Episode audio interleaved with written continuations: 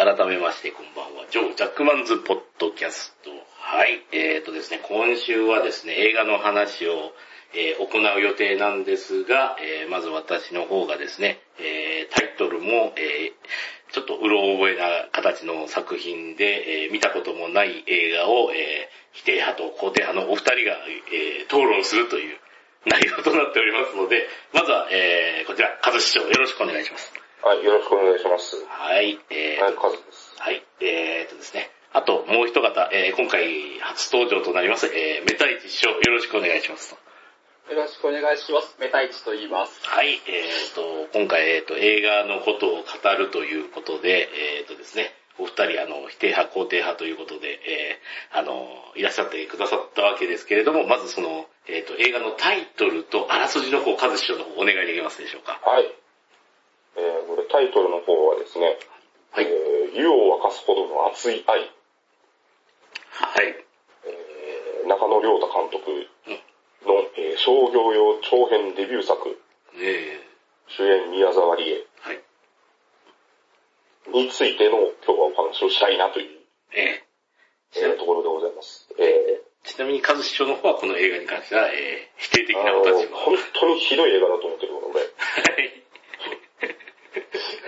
えーええこちらはえーどういう映画かっていうと、えー、銭湯が舞台でですね、はいそのあの宮沢りえがその銭湯のー、はい。おかみさん、うーん。えーで、えー、夫が、えー失踪してます。はい。夫、小田切城が。小田切、夫が小田切城なんですね。はい。小田切城がはい。失踪してます。えで、失踪したために、えー銭湯は休業中ですと。ー、あはいはいえー、銭湯休業してパン屋でバイトをしている。はい。はい。そんな宮沢りえが、はい。癌を宣告され、うん。えー余命2ヶ月から3ヶ月うん。であると。じゃあそこでど何をするのか。うん。えー、宮沢りえが、その、えー、家族を、えー、えーえーまあその失踪した夫を見つけ出し、え娘の問題を解決し、ー、え一つの家族が再生していく、ー、うん。そういったお話になってます。うーん。なるほど。うちはですね、もうすごい薄い理解なんですけど、宮沢りえ作品というのは、えっと、うちは、この聞いた以外ですと、いきなりトンネルズになってしまうんですけども、大丈夫でしょうか？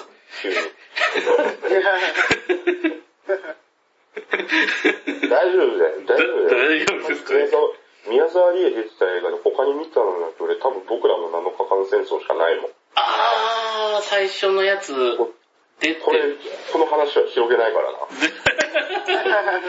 あー、あー。はいはいじゃあ、あの、ベタイチ氏は、あの、あまり広がらないところで、あの、補足ありますでしょうか？こちらのあらすじについて。ええ。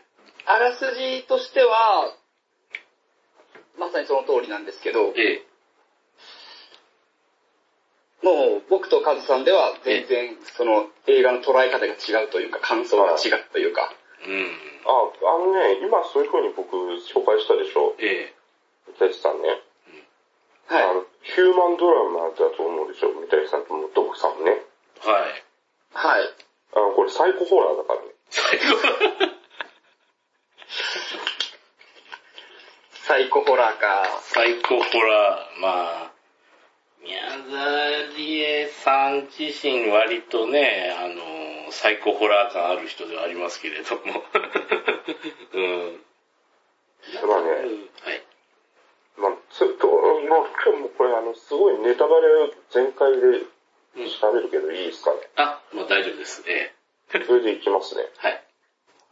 あのー、まずね娘が、娘がこういじめられとるわけですよね。あ、でも一応、一応ですね、あの、断ってから言っときますかね。一応これから、えー、夜を明かすほど熱い愛を一応見てから、あの、ラジオ聞こうと思ってる方いらっしゃいましたら、一回ここで止めていただいて、あのね一応、ただ、視聴ただ一つ言うえと、俺ネタバレ全開で、ええ、クソみそにして批判した結果、ええ、逆に見たくなったって人間めちゃくちゃいるから。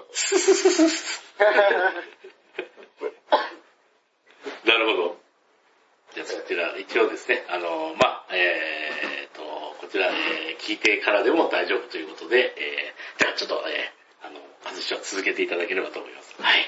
はい。うんなんかこう、まあ、その、まあ、まあ、とりあえずまず娘がいじめられてるってとこから始まるんですよ。はいはいはいねもう開始5分でそこに、はい。うん。そういうエピソードが始まるんですよ。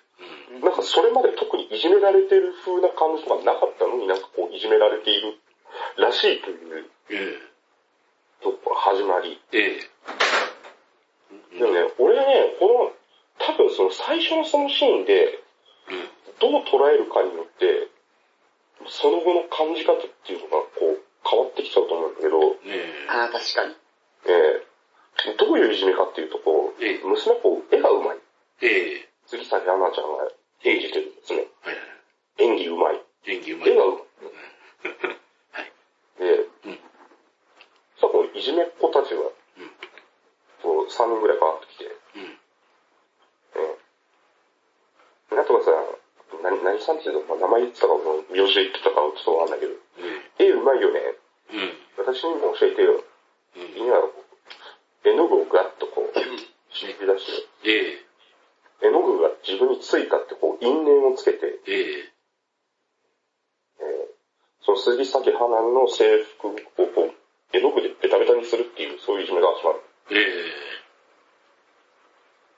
えで、この、宮沢りえ呼び出されます学校に。ええ保健室に、その娘がいます。え全身絵の具だらけです。えええーこう、い明らかにこれはいじめだけども、えうん。本人は自分でやったというふうに言います。え先生もちょっと対応に困っている。えうん。宮沢りえはどう、その時どういう行動をとったのか。はい。安住は、その中で何色が好き母ちゃんは赤が好き。って言い出すの。言いましたね。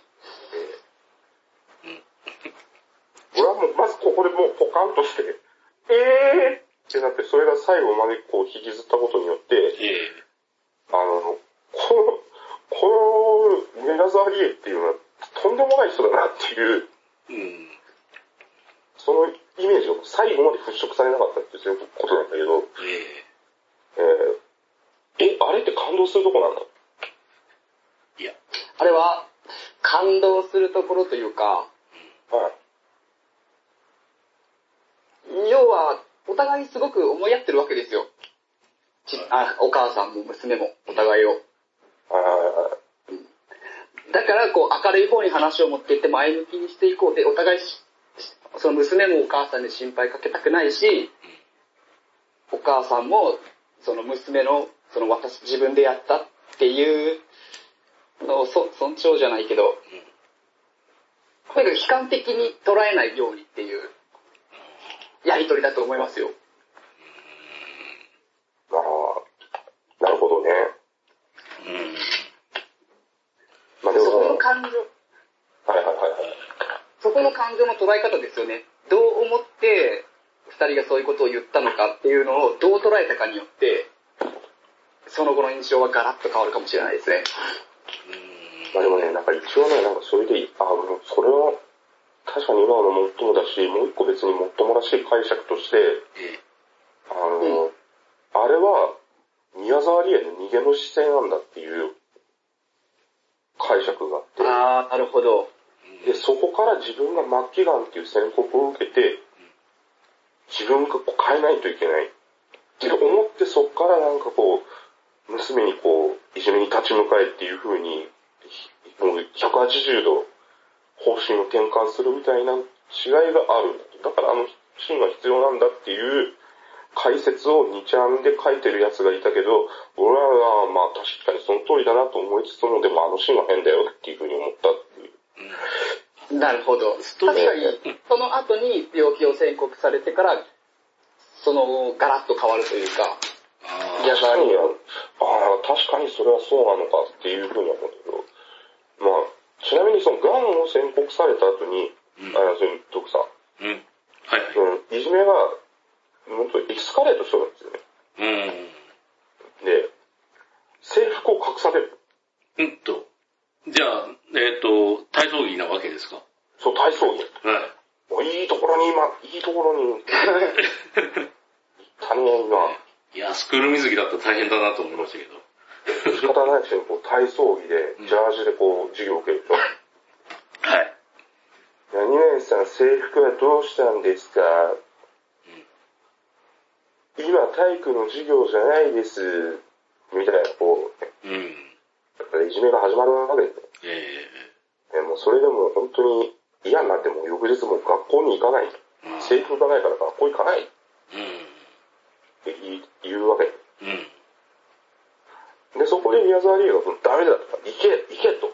ああ、はいはい。もう、立ち向かえと。これはもうあの、末期がん宣告後ということなんですよね。思ってこえっていう風にちょっと変わるわけですね。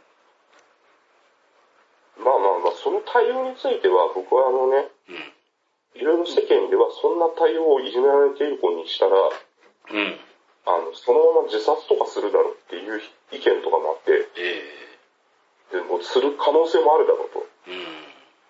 あのあのそその意見はまあ確かにあるけど、まあまあまあまあまあまあ、まあそれはそれとしてそういうかん、あの、教育方針もまあありだなとは思ったね。う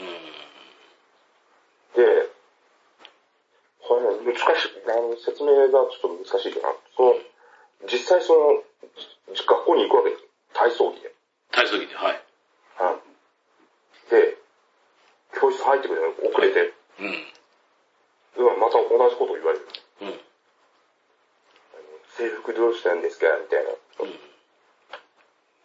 杉、杉さん嫌なのが、教室でその体操着を脱ぐ、脱ぐ、うん。脱いで下着姿になる。ええ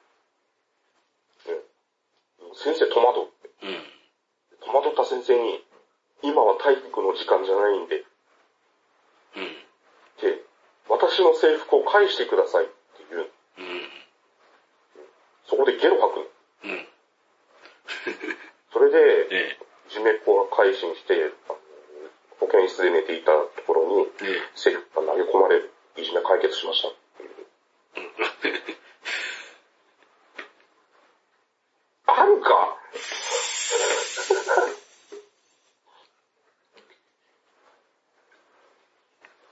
あ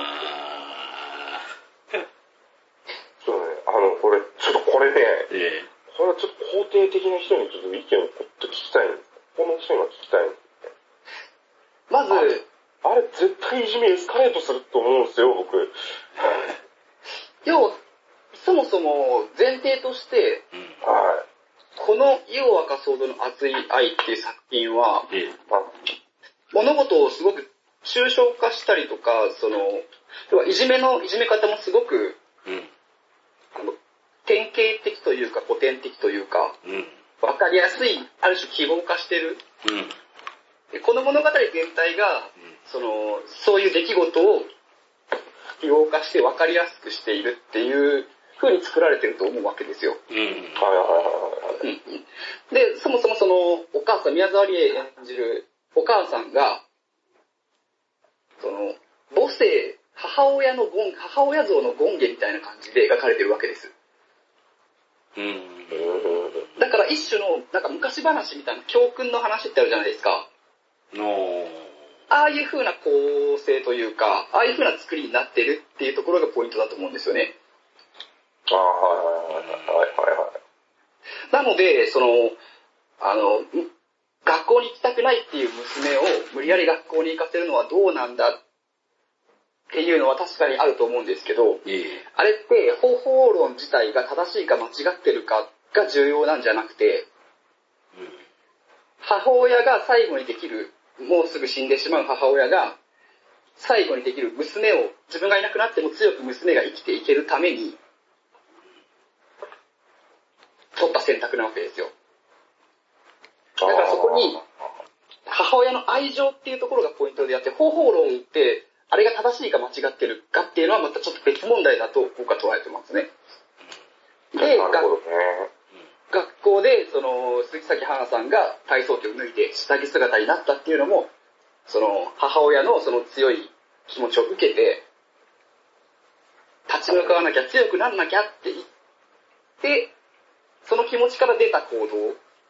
だから実際にリアルで、リアルな物語として見てしまうとすごい違和感があるけど、あれが娘の決意の表れうん。っていう風に捉えると、その、むしろ、娘の、その、これから立ち向かっていくっていう、ゲロを吐きながらも、すげえ辛い思いをしながらも立ち向かっていくっていう気持ちの表れかなと僕は捉えてますね。ちなみにね、あの時の下着っていうのはね、勝負下着だ。ああ、その勝負下着のポイントところは説明しておかないとわかんないかもしれないですね。あの、宮沢りえが大事な時のためにって娘に送った勝負下着だの。なんか、あの、スポンサー入ってるんですかね、そこは。違う、それはちょっとわかんないですけどね。え その勝負下着のところも僕結構重要だと思ってて、え。一番最初冒頭のシーンで、あ、それはね、それは確かにある。それは確かにあるのよ。うん。うん。そうだ。冒頭のシーンで、最初スポブラなんですよね、まだ。はいはい。子供だから。えで、それをこう洗濯場で干しながら、え。うん。まだこれでいいよねっていうシーンがあるんですよね。はいはいはいはい。で、その後、うん。癌を宣告された後に娘にそのちょっと大人な下着をプレゼントするわけですよ。要は自分が大人になる娘を見届けられないし、うん。要は母親としてこう娘が大人になっていくのをサポートしていくわけじゃないですか、本当だったら。でもそれができないから今のうちにうん。っていう母親の思い。うん。だからあのシーンで勝負下着を着てたっていうのは、それこそやっぱり母親の思いを受け取って、うん。大人に向けて強くなろうとしたっていうことだと思います。うんそこはね、うんそこは確かにその通りだっていうのは思う。そこはそうですよね。うんそこはそうだって思ったんだよ。うん。まあ、ただ、うん俺はね、こうね、なんつうのかな。あのー、そうやってもう割とこう解決は、解決はしましたよ。うん。とならまあいいんですよ。その後、学校のシーンっていうのはほぼ出てこない。うん、出てこないですね。そこに違和感がバリバリ感じて、ああ。あれあれこれ、さっきのあのシーンやりたかったために入れた学校のシーンじゃねっていう風に思ったら、うん。他の全てのエピソードは全部その具合なの。ああ、あの確かに、その、エピソード一個一個が別々というか、えその宮沢りえの母親像を描くためのエピソードっていうのが呪術つなぎみたいになってる感じっていうのがあるんですよ。え。うん。だから、どっちかっていうと、この題材って連続ドラマに向いてるなって思ってて、ああ、また、それは確かにその、連続ドラマとして、うん。その一つずつのエピソードを1時間単位で掘り下げたら、そうそうそう。まあ見れる気がする。それを、あの、一本の2時間ちょっとの映画で、として収めてって繋いであるから、なんかそういう物理理感みたいなのがあるんだと思います。あのね、これすごいのが、ね原作ありきの、例えばこう漫画の実写化とか、あの、小説の、長編小説の映像化とかだったら、え。えそのエピソードがぶつ切りになると理解できるじゃない？え。うん。デビルマンオリジナル、ね。オリジナル脚本なんだよ。うん。今のお話を聞いてあれですけどね、なんか、たまにこの映像が撮りたいからっていうことで、えっ、と、スタートして、なんとか物語を作ってみたいな映画ってありますからね。うん。うん。それはあるんだけど、うん。あの、草刈り機であの、赤ん坊とかの夫婦を引き殺したいみたいな感じで、あの、ありましたけどね。まあまあ確かに、確かにそれはある。うん。そのシーンだけ撮りたいから、その後に物語を作ってみようよ、みたいな。あの、浅見さん主演のガンウーマンっていう映画もまあそういう風に脚本作られた映画っていうのが、ねそうわかるんだけど、うん。なので、とりあえずね、こう、一個一個のエピソードが、あの、ちょっと多すぎなんだよね。確かにそれはありますね。あのね、さっき最初言ったでしょ、こえう、夫失踪しそうでしょ。えええー娘いじじめられとるでしょ。ええ。えー夫を探し出したら連れ子がおって、え、ちょっ あの、いきなり妹ができるでしょ。と、うんと。いやー、えっ、と、えーちょっと待ってね、えっ、と、はい、実は、実は娘も方も、はい。宮沢りえの実の子じゃなかった。うんと。え、あの、その母親はローアだっうんと。た。ね。で、宮沢りえ自身も捨て子だった。うん。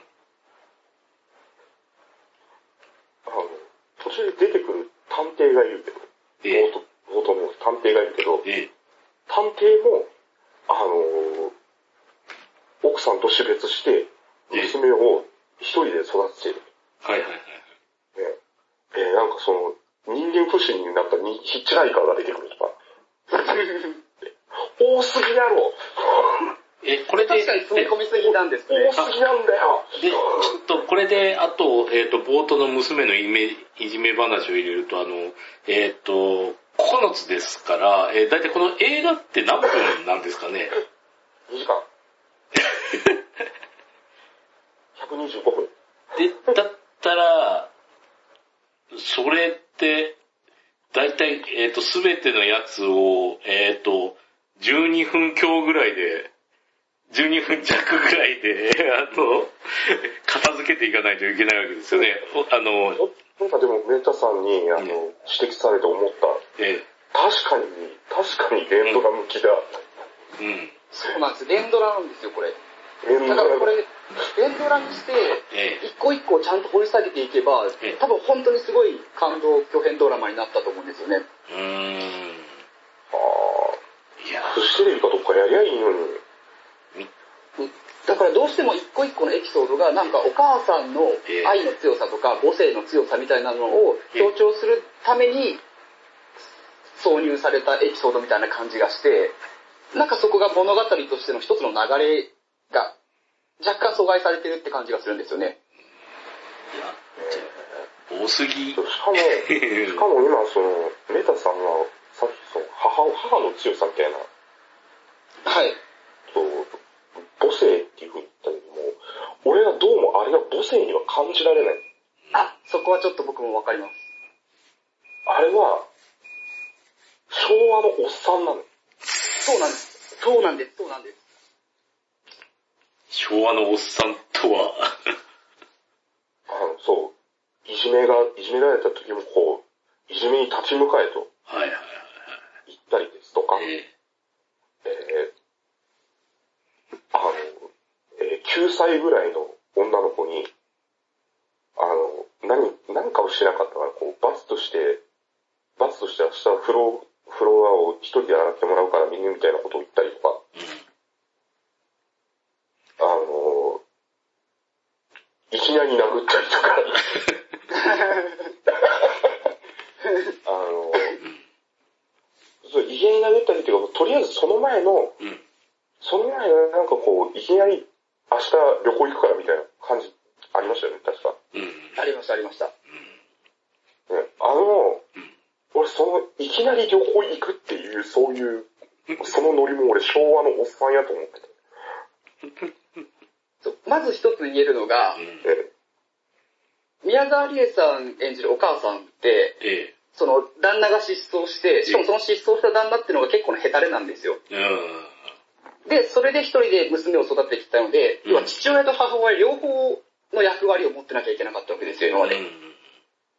そこで身につけた、その、不正と母性、うん。両方が現れてて、うんでこの映画自体が若干昭和的な感じを意識してるとなって思ってて、うん。まあ。っていうのが、娘がお母さんのことをお母ちゃんって呼ぶんですよ。はああ、そうだよ、お母ちゃんって呼んでた。あ。うん。だから多分、その、例えば、オールウェイズ三丁目の夕日とか、あのぐらいの時代の人情の、うん。を意識しているなっていう印象結構強かったですね。なんかその、中野亮太がなんかすげえその辺単純に銭湯とそういうイメージ結びつけてたけどね、気がするけどね、俺。確かに、で逆逆に、逆に、そういう昭和的なイメージがあったから、銭湯っていう場所を選んだのかなっていう気がしますけどね、僕は。あただこれぶっちゃけたすると、こう、あんま銭湯関係ないしね。うーん、まあ、ラストシーンですよね。うん。ラス、ラストシーンぐらいしか銭湯関係ないのよ。本当に。あー例えばこの映画のタイトルの湯を沸か湯を沸かすほどの熱い愛って明らかにラストシーンを意識してますよね。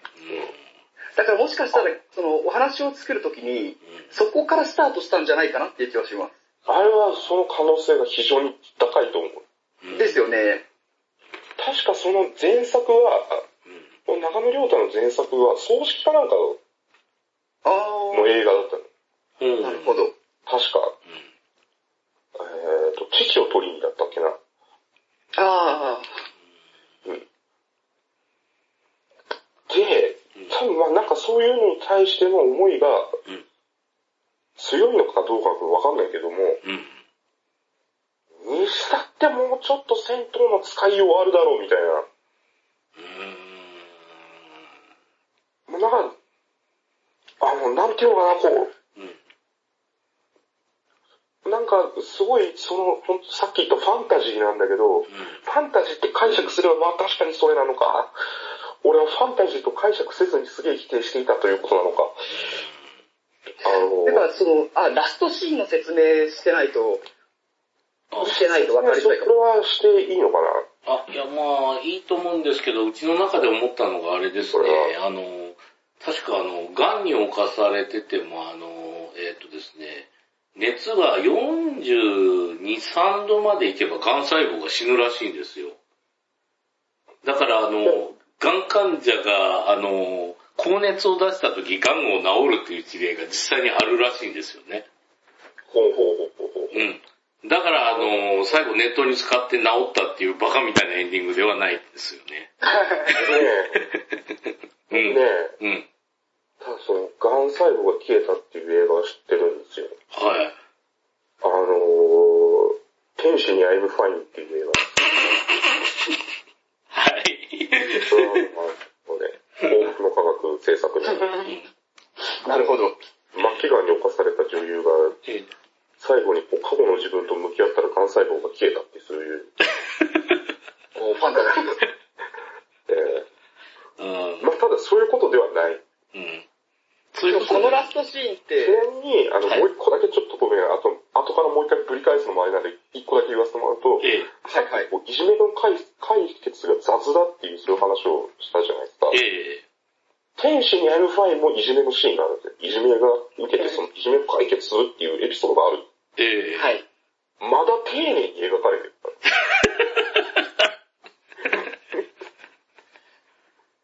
いやあの、今回、今作に関してのいじめ、いじめ自体が多分問題じゃなくて、うん要は、その、母親の思いを受けて、娘が強くなるってところが描ければ、解決したっていうのを見せるための道具としていじめって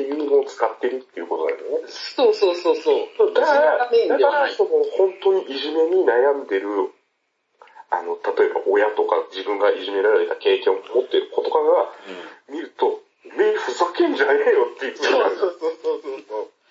いやそう全部が全部そうだけどね。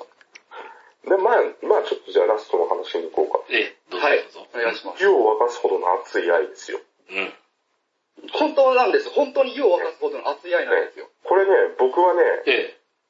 要するに人肉飯店と同じことだと思ったのですよ。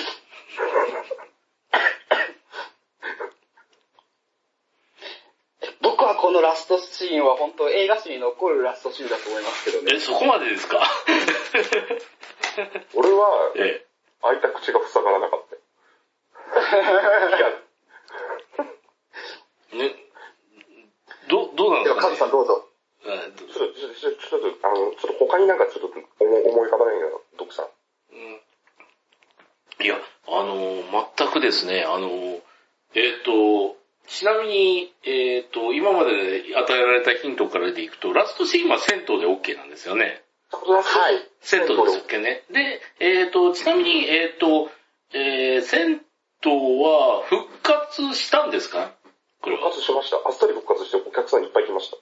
えこの辺もリアリティないんだけどね。まあ、それは男。いや、お父さん、お父さんが戻ってきてからすぐに復活してます。最初結構冒頭で。冒頭で。最初の方で。じゃあお父さんがあの、まああの、多分ボイラーを思いねえみたいな話ですね、多分。止まってたボイラーを直したとかそういう話なんでしょうけど。じゃあ、多分それの5つぐらい上を行ってるラストです。どうなんでしょうね。ボイラーがどうとかだったら、ひょっとしたらシャイニングの原作みたいな感じに来たのかもしれない。いやこれね、あの、さっき言った人肉飯店、俺相当すごいヒントだよね。ごめんなさいね、人肉派ってちゃんと、なんか名前しか聞いたことがなくて。もう見たことないです。いや、あれ、なんだろう、中国でそのあれを出してるみたいなの、話だったよなぐらいまでしか知らない。いやいやいやいや、でも、あれですね、あの、えーっと、ど、どうなんだ？えーっと、あの、人が死んだらどうされる？いや、いや、もう普通に、あの、検視来るんですけど。じゃあ、もう、もういいよ。あの、えいいよ。ええ。あの、お葬式を銭湯でまずします。あ、じゃああの、あれ、ああ、うちの予想してたのと違う、あの、えっ、と、お風呂に浸かりながら、えっ、と、いい人生だったとか言って、あの、カメラがパンして終わるような話じゃないんですね。違います。あまあまあ、お湯に浸かるっていうそれはあるんだけど、ええあの、そう、あのまずその霊柩車から出棺していくんだけどえ、え銭湯から。うん。その先で河原に行きます。河原に。はい。河原でもうみんなピクニックみたいな感じで。えで、えで、その後こう銭湯でええみんなで風呂に入っとるわけですよ。えあのダメ夫、えはい。娘二人、はい。えー、そのローアの母がいつの間にか馴染んでしまって、その一緒に入ってます。はい。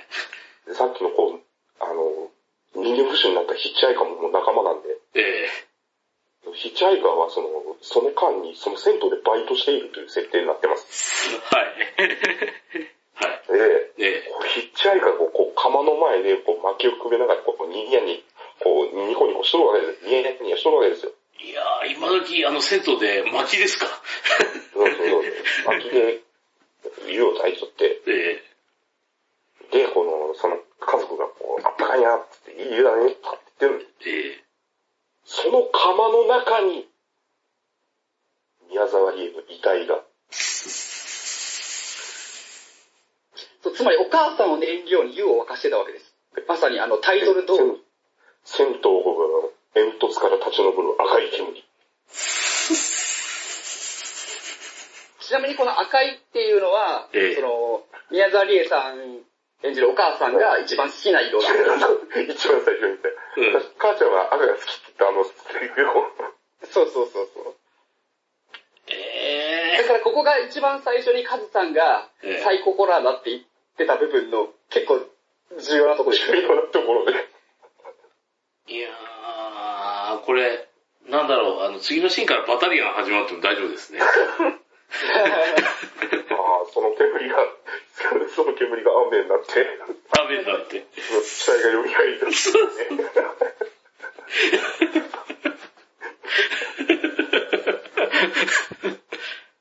だからもうまさにタイトルがエンディングを表しているわけですよ。そうですよ。そう。だから多分ここが一番作りたかったイメージがあった場所なんじゃないかなっていう。あのー、だからこれを、この方法論で、えこの方法論で、あの、あの、シャイニングの、ええ。まあ、映画版の方ね、ええ。放題をつけるとしたら、ええ。あの、身も凍るほどの冷たい狂気とかになって、真逆の。あの、シャイニングの最後、あの、あの、あの確かに氷水になってるからね。うんあれはもう本当子供が利口すぎるっていうのがすごいびっくりするいい ですけどね。うんうん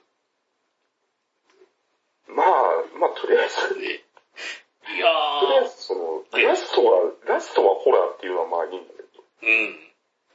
でもここって結構、こここのシーンが多分一番大事なシーンだと思ってて、えで、僕が最初に言ったこの映画自体がその童話的というか。抽象的な要素を抜き出して撮ってるって言ったのは、最後のラストシーン、ものすごくインパクト強いんですよ。もしも、それまでのエピソードをずっとリアルな感じで描いてたら、ええそれこそよりサイコホラーになると思うんですよね。うん。今までの話をずっとええ。物語とし、物語をその童話的に描いてきたからこそ、うん最後のシーンを受け入れられるんじゃないかなと僕思ってるんですよね。あ、あー逆に俺受け入れられたみたいな部分があるけどね。ああの、逆にっていうかこう、なんだろう、その、多分さっき言った、その、好意的なに言うと、そのエピソードをこう詰め込んだせいでいろんな演出が削ぎ落とされた結果、うんうんうん。あの、人物像がすごく空虚なの。あ、それはありますね。その、ね。キャラクターが役割を果たしてる。なんかそのそう、童話的っていうところですごくあれだと思ったんですけど、あの、あれですよね、カチカチ山のオープニングはあれですよね、あの、タヌキがおばあさんを殺して人肉食を、こう、おじいさんに振る舞うっていう感じですけれども、逆にあれですよね、この宮沢りえを炊いた、あの、熱量をみんなでセットで味わったってことですよね。まあ、ニコニコしながらね。そうですよね。あのラストシーンって若干新象風景的な意味合いがあるのかなと思ってるんですよね。っていうのが、その、まあ、煙、赤い煙って普通ないですよね。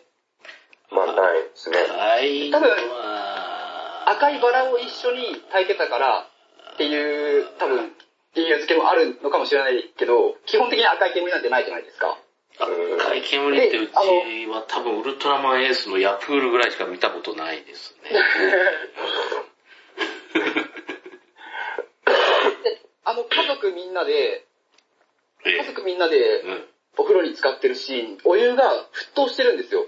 あれ沸騰じゃなくてジェットバスみたいなものなのかもしれないけど、え沸騰してるわけですよ、ボコボコボコボコ。はい。でも、沸騰してたら吐いてないじゃないですか。ですね、はい。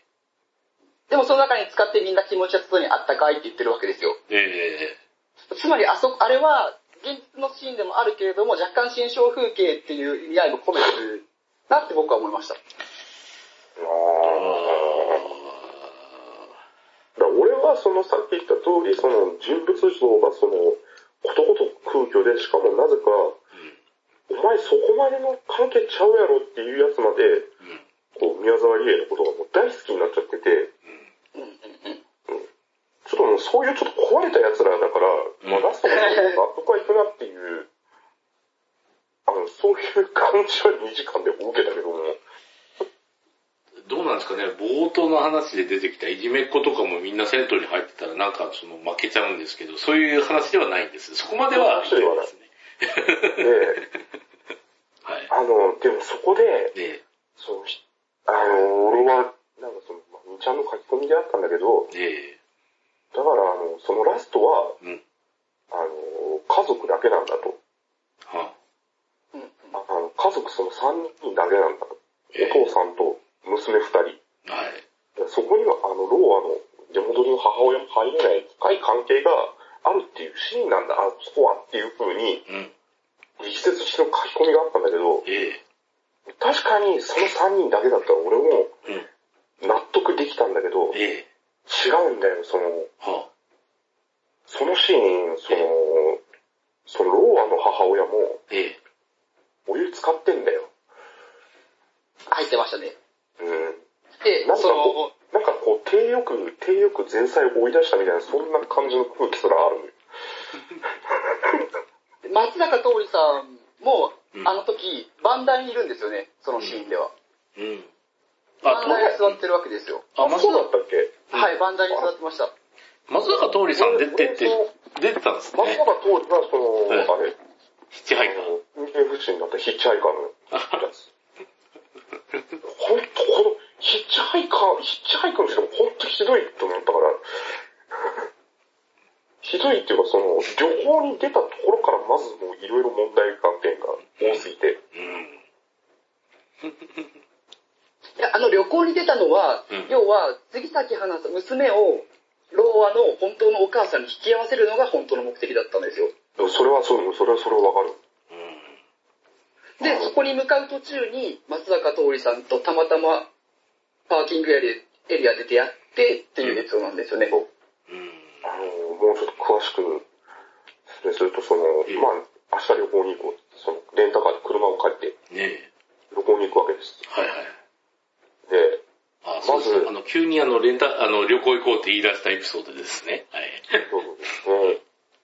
あの、パン屋でバイト中にいきなり倒れるような状態の、ね気を失うような状態のえ。ねえ。母親の運転で行くわけです。あの、うちもね、癌になった身内いますけど、あの、えあれですよ、あの、癌って治療を始めない限り、みんな健康ですよ。普通に動きますよ。ーいや、まあ、一応そのエピソードとして。突然倒れるっていうのが、まずそこで癌が発覚したっていう。それが前提としてあるので、それ、剛速球でもう手遅れですよ。だから余命2ヶ月なんだって、旅旅行中もトイレで血を吐いたりしてるんですよね。いやまず小田切城が運転せえやって思う。うん少なくともあのシーンはお父さんが誰か連れて行かないと何かあった時対処できないっていうのは思いました。いや、それ、あの、で、で、そう行きました。パーキングエリアでそのヒッチハイカーがいました。うん。で、怪しいから乗せたくないみたいな感じだけど、結果としてこう乗せてしまいます。はい。その短期間でその娘とも打ち解けてすごく仲良くなりました。はい。ワイダンも交えつつね。うん。え、あの、えっ、と、ハーコ乗ってるシャーでワイダンするの？あの、まあ、正確に言うとパーキングエリアのレストランのところで、はい。あの、9歳の娘もそれをニコニコして聞いてるっていう。その、そう、ちっちゃい子も一緒に聞いてるんですよ。それは、それは、やばいよね。あの、これ、役者が松坂通りだから通った話ですよね。これガダルカナルタカとかだったらもう多分アウトでしょ。で、ダンカンでもアウトで。いや、多分、大抵の人はアウトです。大抵はアウトでしょ。松坂通りだから通った話でしょ、それ。いや、僕からすると松坂桃李さんでも通ってないと思います。本来だったら。どうなんだろうな佐藤立とかで言ったらギリ通るのかな無理か。無理か。無理だな。まあまあ、そんなこんなで、うん。じゃあ次の、まず移動しますよね。はい、インプロしました。エはい。リアだったんで移動するときに、その、松坂桃李の身の上話を今までしていたのが、いやいや全部嘘だというふうに宮沢りえが見抜く。それは多分松坂桃李君の絵じゃないや。あれだったら佐藤立の方の映画だった。全部嘘だったっていうのは。はい。なぜ見抜けたか松坂桃李がええ。北海道出身って言ったのに鉛がなかったからっていう、そういうことなんだけど。まあで、うん、はい。そこで、はいなんか急に宮沢りえがこうクソみそにけなし出す。うん。あんたみたいなやつを乗せるんじゃなかったと。人生分の時間を無駄にしたみたいなことを、はい。こう散々罵倒して次のパーキングエリアで降ろす。うん、はい。降ろした後に、ええ。宮沢りえが松坂桃李にハグをする。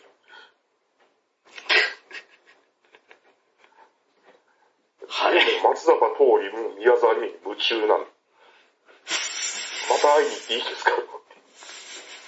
まあ、無知と飴ですよね。もうなんか、そう、ちょろすぎなんだよ、みんな。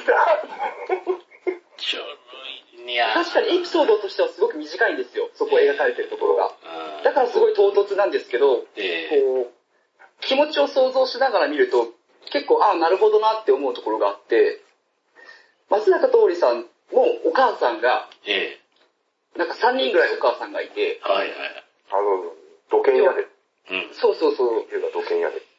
だから多分家の中でも孤独感を感じてるようなし青年で、うん。で、その青年が当てもなくうん、何もなく、しかも自分を偽りつつ、その場しのぎで旅をしてたわけですよ。で、よくしてくれた宮沢りえさんたちにも、え嘘をついて、ただその場しのぎで乗せてくれればいいぐらいの感覚で。で、それを見抜かれたわけですよ。うん。宮沢りえさんに。その瞬間、顔がふっと表情が変わって、うん。心をシャットダウンするわけですよ。うん。ああ、はいはい。でもそこで、なんか、そこに、その嘘ついてたことに触れないってことは、結局松永徹さんと人としてちゃんと向き合えてないってことだと思うんですよね。うん。だけど、ここで、ちゃんと本当に思った、あんたなんて最低だ。要は、もしかしたら松坂桃李さんは今までちゃんと本当に真剣に、その親に叱られたことがなかったのかなと。だからちゃんと初めてその松坂桃李さんの心の中に入って叱ってくれたわけですよ。本当のことを言って。すごい想像力を要する作業だよね。だからこれって本当は1話、1時間のドラマとかで1話割いて入念に描いた方が良かったなとは思うんですよね。もしドラマだったら。うん。だから、その結果としてその一個一個が短いからっていう、短いからそういう風になってるっていう解釈つければ、あ、確かになっていうところはあるけど、うん。とりあえずダメなところだけ上げたら2時間ぐらい喋れるから。なん、なそれでうん、松坂桃李さんを罵倒して、相手の心に入ったところで、でもちゃんとあなたのことを思ってるよって言ってハグしてあげて。これも多分お母さんにされたかったことなんじゃないかなと思うんですよ。確か、その、一番最初、3人のお母さんのうちの一番最初のお母さんが本当のお母さんで、ほとんど確か覚えてないって言ってたんですよね。だから、初めて母親、ちゃんとした本当の母親像を宮沢りえさんに見たわけですよ、松坂桃李さんは。だからもう一気にコロッと落ちちゃったわけです。さ、で、え、どうぞどうぞ。その、これ結構なんかその、雑ではあるけど、え雑ではあるけど、その、なんていうのかな、こう、伏線っていうわけ、っていうか、まあ、それを、そういうのを想定したのを、ポツポツと置いてっているわけじゃないですか。はい。はい。この映画って、はいはい。あの、杉咲花が手話を習っていて、うん。はいはいはい。この手話を、あの、手話を習っがわかるっていうのを見せるために、なんか、ローアの人は道で何か別の人に、ちょっと物を手話で尋ねて、わかんないって言ってるところに、杉咲花が行って、多分こういうことだと思いますみたいな、そういうエピソードを入れたりね、え結構冒頭の方でね、冒頭の方で。手話ができるっていうことを、まず、うんあの、もう違和感としては、手話って、いきなりそんな、聞かれるかねっていうところとかもあるけど、まあそれは置いといて、そういうことがあるのよ。で、今度土建屋っていうキーワードが出てきた。え松坂桃李のえ実家が土建屋で。えあの、宮沢りえが、を捨てたは本当の母親、母親がええ探偵の調査に行って分かった。はい。まだ罪名だと。うんとある土建屋のええ社長と結婚して、ええそこに今家庭を築いてる。ああ。え、これひょっとして松坂桃李がうん。親子とかっていうことなの？ってうん。俺は思ったのよ。うん。そこは関係なかった。監督は多分土建屋に恨みがあるんだと思う。いやいやあれですね、あの、あとこう話してたらもうすでに48分経ってしまいましたのでですね。やべえな。あの、であの、余裕があればちょっと次もう一本撮ろうかと思うんですけれども、え、あのですね、あの、ちょっとですね、あの、うちもですね、映画を見てないんで、こう、まとめるとしたらですね、あの、若干あの、メタイス様、師匠の方のですね、話に聞かれて、ああ、いい、あの、映画かもっていう気になりつつもですね、カズ師匠の意見をいただいていると、あのーとりあえず、とあるパズルがひらめくんですよね。例えばあの、えっ、と、ラストシーン撮りたいありきで、えー脚本を書きましたと言ったところで、まあ多分あの、最初に宮沢りえさんを支援にしようっていうところで監督の意思があって、そこは外せないよみたいなところであったんだけど、お金を集める段階になって、今流行りの俳優さん取ってこないといけないって言って、行った時に、じゃあ松坂桃李君抑えれました、つったら、えっ、と、そこ、あ松坂桃李君出たんだったらそのエピソード入れないと、とか、そういう感じでエピソードを増やしてって、と思うけどなこれ。どういう手法で作られたのかは知らないけども、え多分、自主制作じゃないから予算は多分それなりにあったと思う。ー、えー、あの、どういう、うん役者がこのぐらいいったら多分なんか、この役者は何分ぐらい映せみたいな形のノルマってあったのかなこの劇中で。何分間ででもあの作りはひどいと思うけどね。うん。この役者で何分出て。うん俺、松坂桃李と小田切城マイナスしかないと思ってる。確かにね、あの、使いどころが難しい役者ですよね。いや、人気はあるんですよ。ね、人気あるけど、小田切城出てきて、辛くならないのは、えっ、と、仮面ライダークーガを見てるぐらいなので。好きだけどさ、俺、もうちょっとやり方あるでしょって思うんですよ。まあまあいいや、それは。まあ、そんなところで。結構大事なところって、えこの宮沢りえさんのお母さんっていうのが、そええの聖母のような描き方をされてるわけで、博愛主義者なんですよ。え、あの、だから、む、娘捨てたのに？あ、娘を捨てたのはあ、もう夫ちょ、ちょっと、ちょっとそれじゃあ、じ次回。あじゃあ次回ということで。あ、じゃあここは、あじゃああの、えっ、と、期待を持たれつつ、ちょっと来週に続きますということで、まずあの、カズ師匠、メタイ師匠、ありがとうございました。ありがとうございましたありがとうございました。